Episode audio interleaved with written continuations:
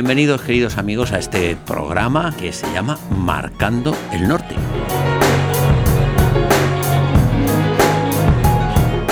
Porque hay cuatro puntos cardinales. El sur, el este, el oeste y el norte. Nosotros marcamos el norte. ¿Por qué? Porque somos cristianos. Amén.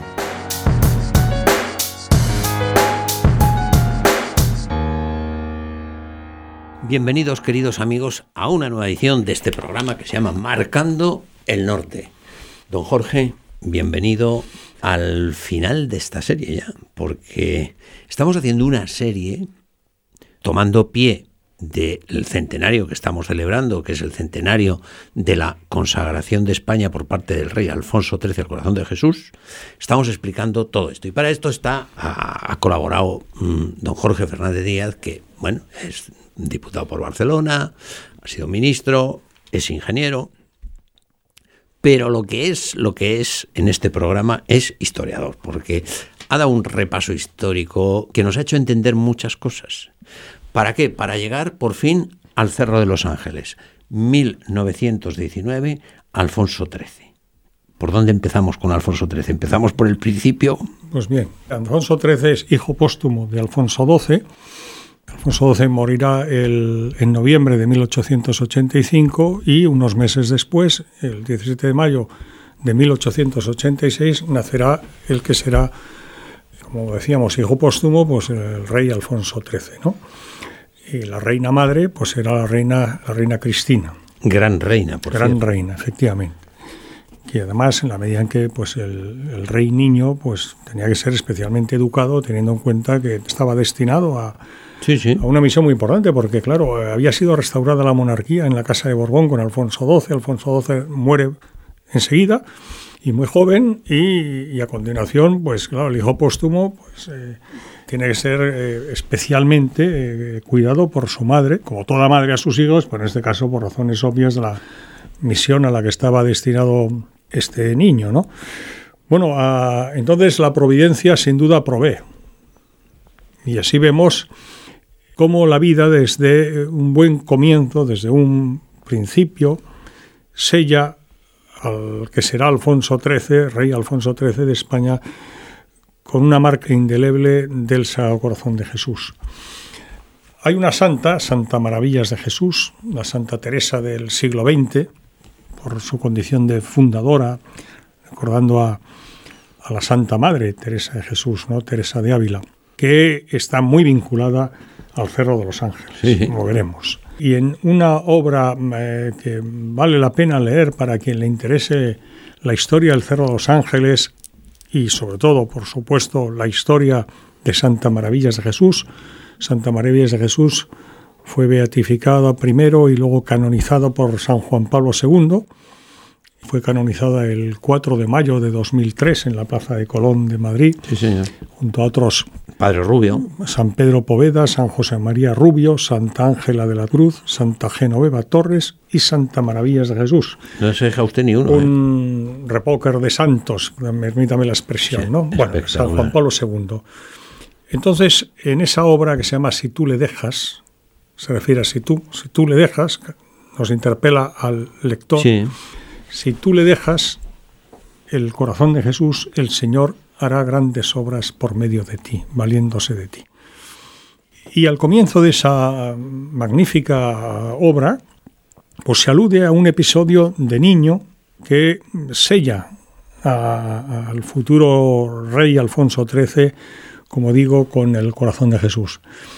Tenía tres años, algo más de tres años, el rey niño, ¿no? Le llamaban en el ámbito familiar, eh, le llamaban Bubi, era conocido como Bubi, y así lo narra en esta obra además. Ha consumido una caja de marrón glases. Para un niño de tres años, pues eso. se ha puesto morado. Se ha puesto morado y su vida corre peligro. Hasta el punto de que la reina madre, la reina Cristina, pues va a pedir auxilio espiritual a las salesas de Santa Bárbara en Madrid, para pedirle sufragios, para pedirle que recen por la salud del niño. Fíjese lo que hubiera significado que tras la complicada restauración monárquica y además con la casa Se de muere, Borbón. se muere el niño. No, ha muerto muy joven Alfonso XII y ahora el, tal también. eh, el tema era una situación para Muy España, grave, para España muy complicada. Tras lo que habíamos pasado, la revolución de 1868, la llamada gloriosa, que de gloriosa tuvo poco, la nueva dinastía con Amadeo de Saboya, que duró Tercera nada, Guerra la- la- Carlista. la Primera República, en fin, la Tercera Guerra Carlista, eh, para España era muy importante. En fin, que, que hubiera una cierta estabilidad, hoy diríamos Sí. estabilidad política, estabilidad institucional, ¿no? Sí, sí. Bueno, el caso es que eh, pues así lo hace y la priora de, la, de esa comunidad de Salesas, de Santa Bárbara de Madrid, hoy esa comunidad está en Santa Engracia. Yo lo frecuento mucho, una comunidad espléndida, ¿no? De religiosas salesas visitandinas en Madrid, que además tienen seis hermanas beatificadas mártires de la persecución religiosa del año 1936 en España, ¿no?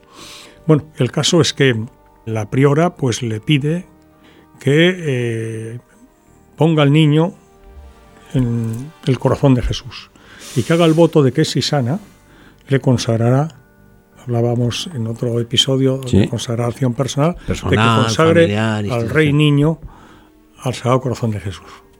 Bien, dicho y hecho, y curado el niño. Sorprendentemente, cada uno lo califique como Sí, quiera, sí.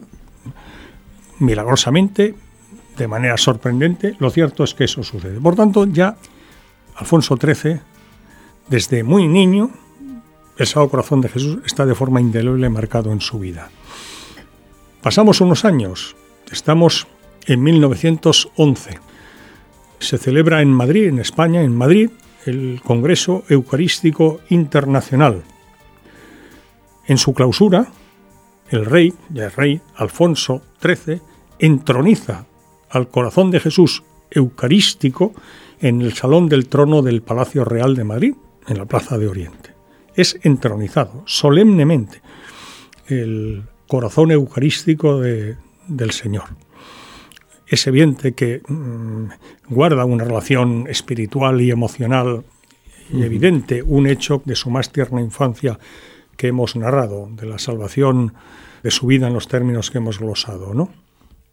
Bien, en España, igual que ha sucedido poco antes, a final de siglo, habíamos comentado, en 1899 el Papa reinante León XIII consagra el mundo, el 11 de junio de 1899, importantísimo hito, a instancias muy, muy, muy, muy reiteradas de la Beata María del Divino Corazón, mística alemana, ha consagrado el mundo al Sagrado Corazón de Jesús. Por lo tanto, ya el- la devoción, el culto al Sagrado Corazón de Jesús se está expandiendo, Está por, la, por la Iglesia Sí, Católica. sí. Y lógicamente, pues en España eso tiene también su traducción.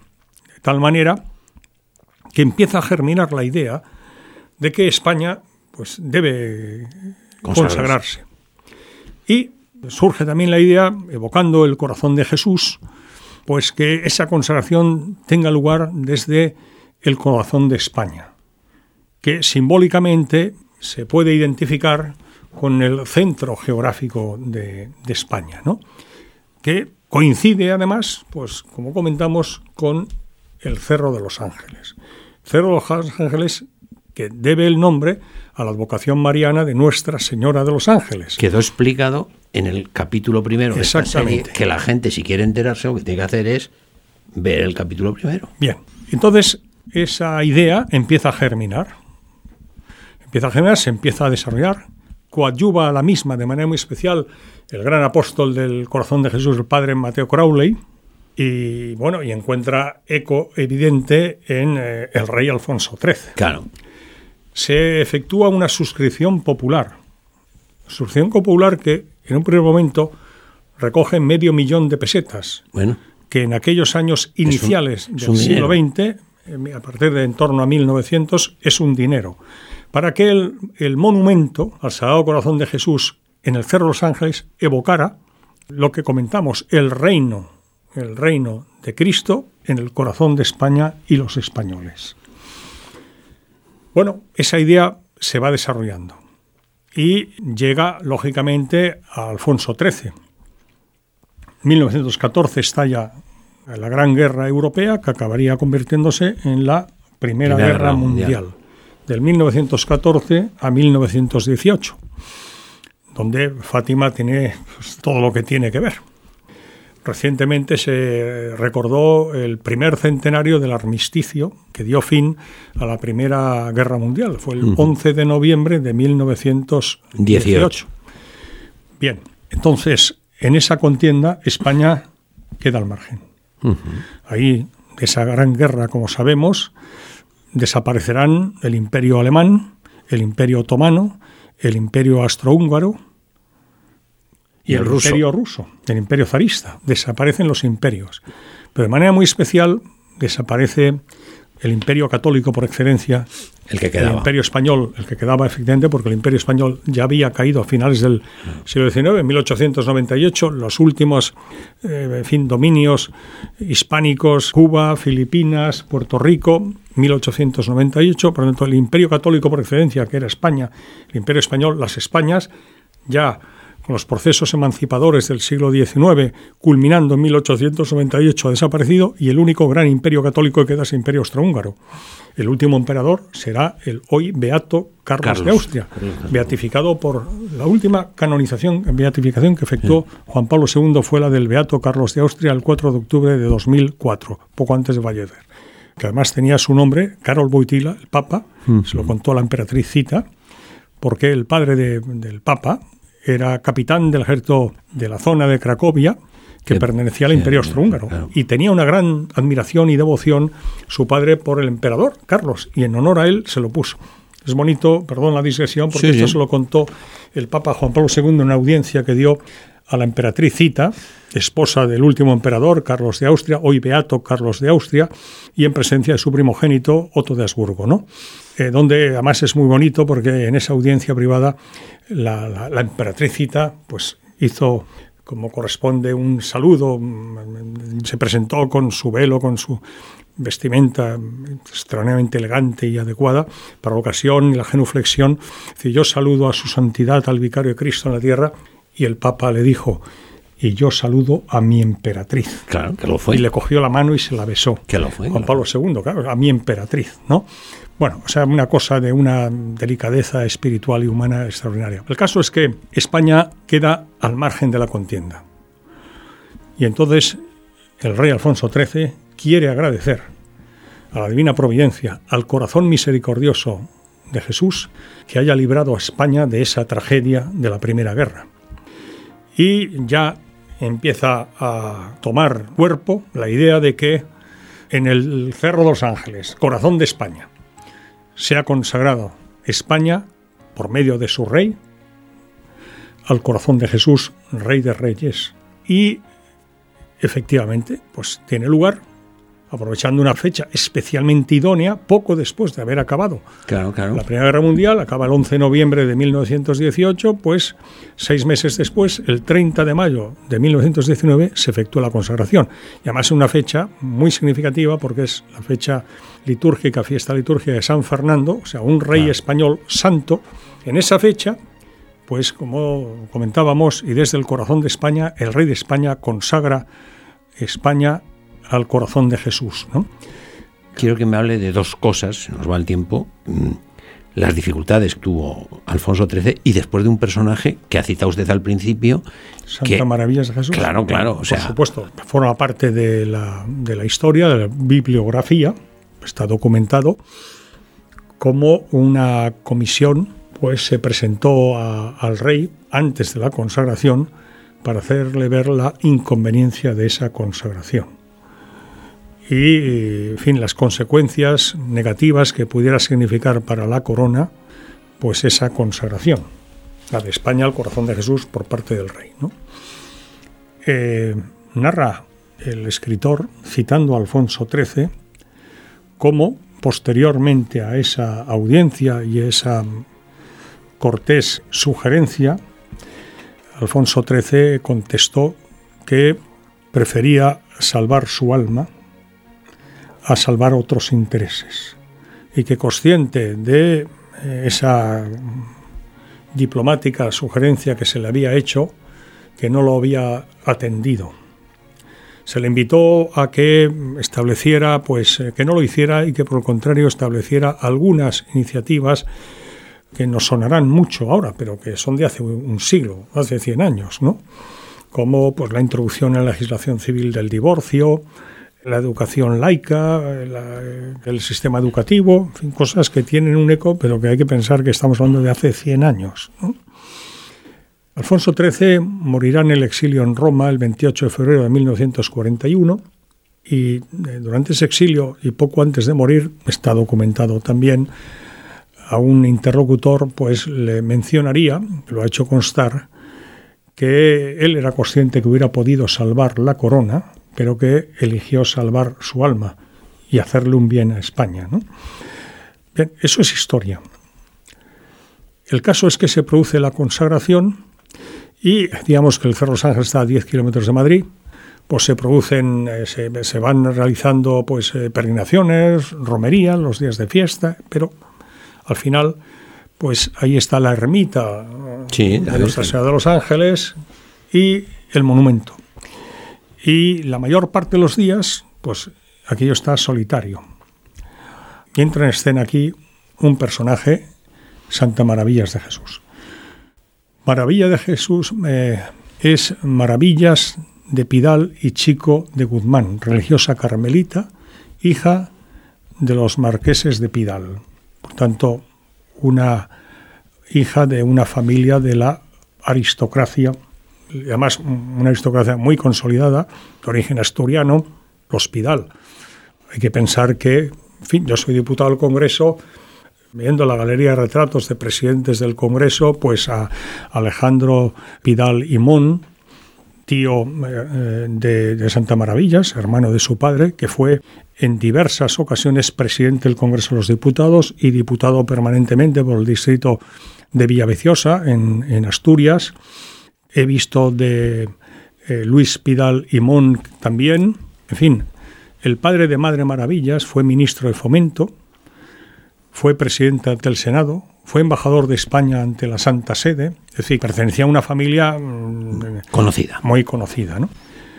Ella tiene vocación religiosa, pero no quiere ingresar en el Carmelo hasta que en todo caso su padre muera porque le está atendiendo, junto con su madre, pero está atendiendo especialmente a su padre. Había una relación muy estrecha, muy entrañable entre eh, el padre de Santa Maravillas y, ella, y su madre, por supuesto, pero el que estaba enfermo y tal era su padre.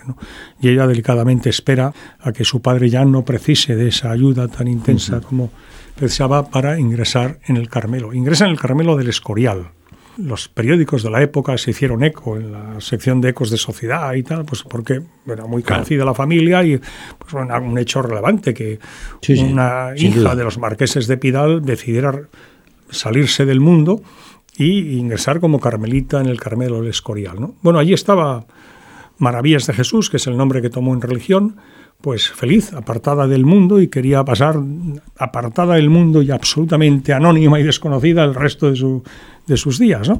Pero el Sagrado Corazón tenía otros planes. Y lo mismo que el Sagrado Corazón de Jesús se revelará a Santa Margarita María, lo mismo que se revelará al hoy beato Bernardo de Hoyos, se revelará a la hoy Santa Maravilla de Jesús en el Carmelo. Como ella dirá, finalmente ya me lo pedía a gritos, que tenía que salir del Carmelo del Escorial para fundar un Carmelo en el Cerro de los Ángeles. ¿Para qué? Allí las, esas hijas suyas queridas, carmelitas, se ofrendaran como lámparas vivas que sirvieran como bálsamo reparador de las ofensas y espinas que le clavan los pecados y ofensas de los hombres en su corazón. Todo la fundación del Carmelo del Cerro de los Ángeles es una voluntad directa del el Sagrado Corazón de Jesús.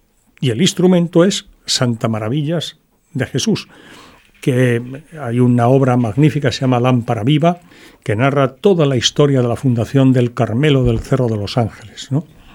Bueno, tras resistirse mucho, finalmente, en el año 1924, Maravillas de Jesús, junto con tres carmelitas más, evoca el inicio de la reforma teresiana del Carmelo y la fundación del Carmelo San José de Ávila por Santa Teresa de Jesús, que del monasterio de la Encarnación salen cuatro carmelitas. Pues aquí igualmente, ahora del Carmelo Escorial sale, allí fue Santa Teresa con tres carmelitas que van a iniciar esa reforma y fundar el Carmelo San José de Ávila.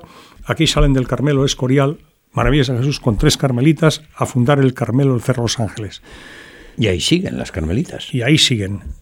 Es tan significativo que ese lugar, el Cerro Los Ángeles, con la ermita ya desde el siglo XII, siglo XIV, siglo XVII, como decíamos, la ermita del Cerro Los Ángeles, con el monumento al Sagrado Corazón de Jesús, el Carmelo, a iniciativa del Sagrado Corazón de Jesús, a instancias del Sagrado Corazón de Jesús, etcétera, que cuando estalla la Guerra Civil, el 18 de julio de 1936, el Cerro Los Ángeles, símbolo de la España católica, por desgracia, pues es un objeto objeto de, de, de, ataque.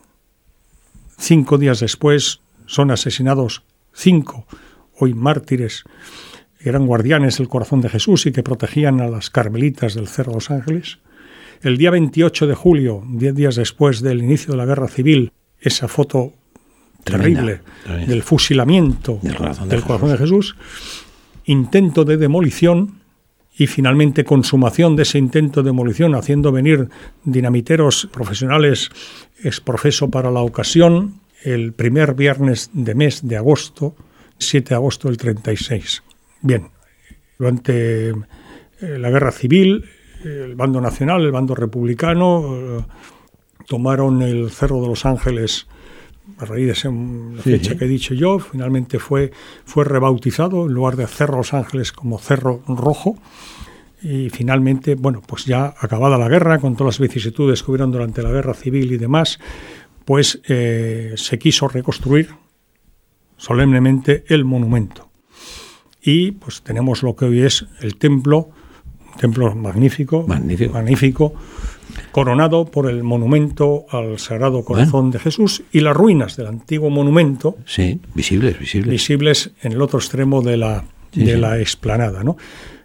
El Carmelo, Santa Teresa, Santa Maravillas de Jesús, las Carmelitas están estrechamente unidos en el corazón de la identidad cristiana católica de España, en el corazón de Jesús, de manera muy singular, en el Cerro los Ángeles. Y estos tres templos, tan vinculados al Sagrado Corazón de Jesús y a la identidad católica de España, son, como señalaba San Juan XXIII, en ocasión de la inauguración del templo del Tibidabo en 1961, a la hoy Basílica de la Gran Promesa de Valladolid, Bernardo de Hoyos, de el Cerro Los Ángeles, Santa Maravillas de Jesús, Alfonso XIII, y el Tibidabo, San Juan Bosco, San Juan XXIII. Por Magnífico. tanto, hay una constelación de santos Magníficos que, que protagonistas. ¿eh? vinculados, que vinculados a la historia de la devoción y del culto al corazón de Jesús, hacen que en el corazón de la católica España esté muy presente los frutos de eh, una tal identificación entre el corazón de la nación española, de las Españas, de la nación española en particular, con el rey de cielos y tierra, el rey De Reyes. Señor de la historia, el Rey de Reyes, nuestro Señor Jesucristo. Pues muchísimas gracias, don Jorge, porque ahora sí que hemos entendido, pero muy bien, muy bien, muy bien, la hondura, la importancia, la trascendencia de la devoción al corazón de Jesús. Gracias por todas estas eh, explicaciones históricas que usted ha dado. Ha sido una, una maravilla. Nos inventaremos otra serie eh, para cuando proceda. Le agradecemos mucho su presencia durante todos estos programas y a ustedes, queridos amigos, también eh, muy agradecidos por haber compartido estos programas con nosotros, decirles que nos pondremos a trabajar para que dentro de pocos días le podamos ofrecer una nueva edición de este programa que se llama Marcando el Norte.